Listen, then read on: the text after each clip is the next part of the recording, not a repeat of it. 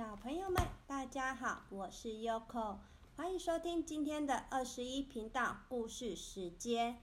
今天要和大家分享的故事书是《鳄鱼巴索》。巴索是一只常常微笑又很乖巧的小鳄鱼。当他的爸爸妈妈出门时，爸爸妈妈就会找一个好的临时保姆来照顾他。好喽，那我们故事就要开始喽。巴索是一只小鳄鱼，常常面带笑容，也很守规矩。可是啊，就是没有保姆愿意一直照顾它。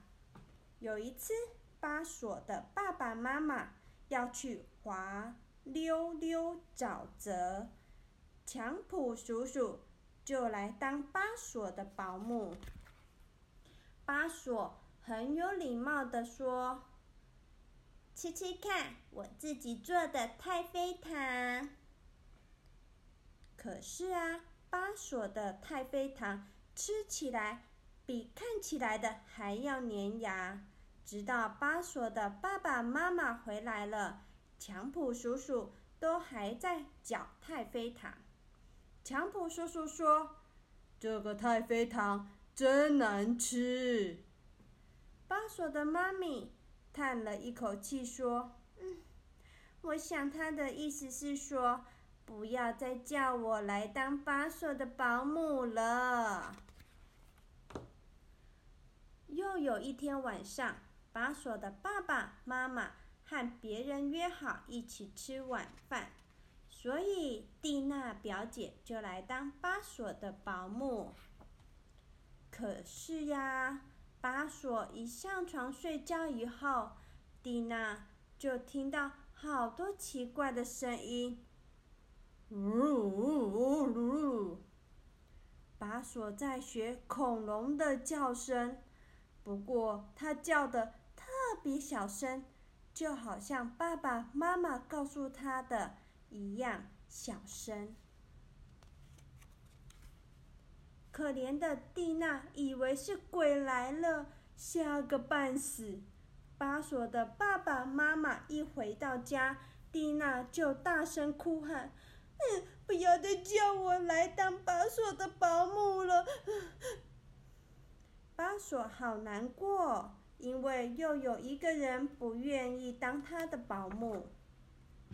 有一阵子，妈咪和爹地。觉得待在家里也不错，可是后来他们听说有健美课，两个人都觉得，嗯，我们绝对不可以错过哦，要来去运动。所以这次他们请伯里斯大叔来当巴索的临时保姆。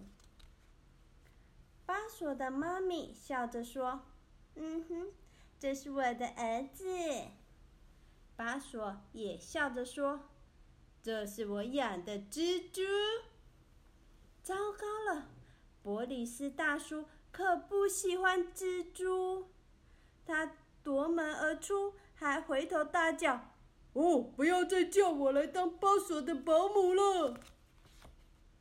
那天晚上，妈咪自己一个人去上健美课，爹地。待在家里，看起来一副很失望的样子。巴索也很失望，他问爹地说：“爹地，可以念我们最喜欢的那个故事书给我听吗？”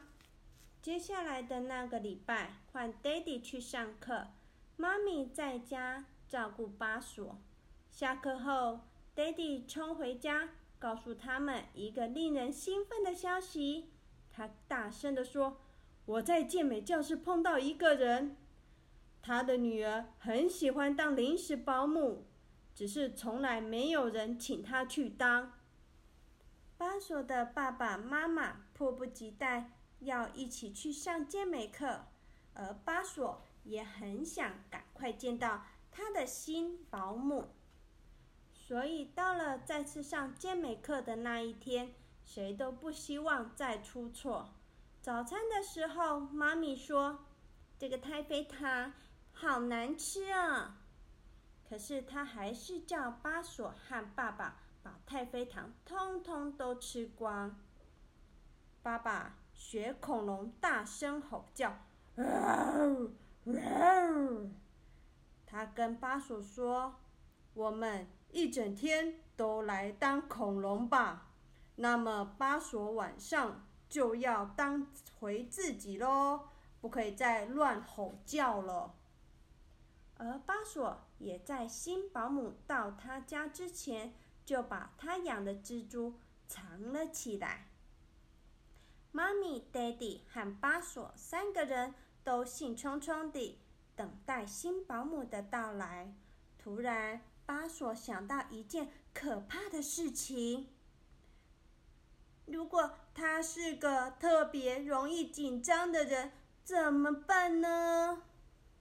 他大声的问：“会不会就因为这样，才没有人请他当保姆啊？”巴索的爸爸妈妈就说：“嘘，他会听到你说的话哦。”才刚说完，新的保姆就蹦蹦跳跳地出现在门口了。他很友善的大声说：“Hello，我叫贝弗利。”他又继续说：“这些蜘蛛都是我的宠物哦。”在妈咪和爹地出门去上健美课之后，巴索已经在学雷龙的叫声了。贝弗利也在学翼龙的叫声。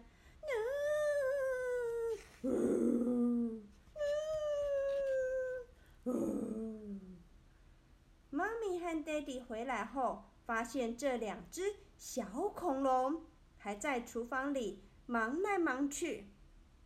贝弗利一边吃的很大声，还一边说：“这个太妃糖实在是太好吃了。”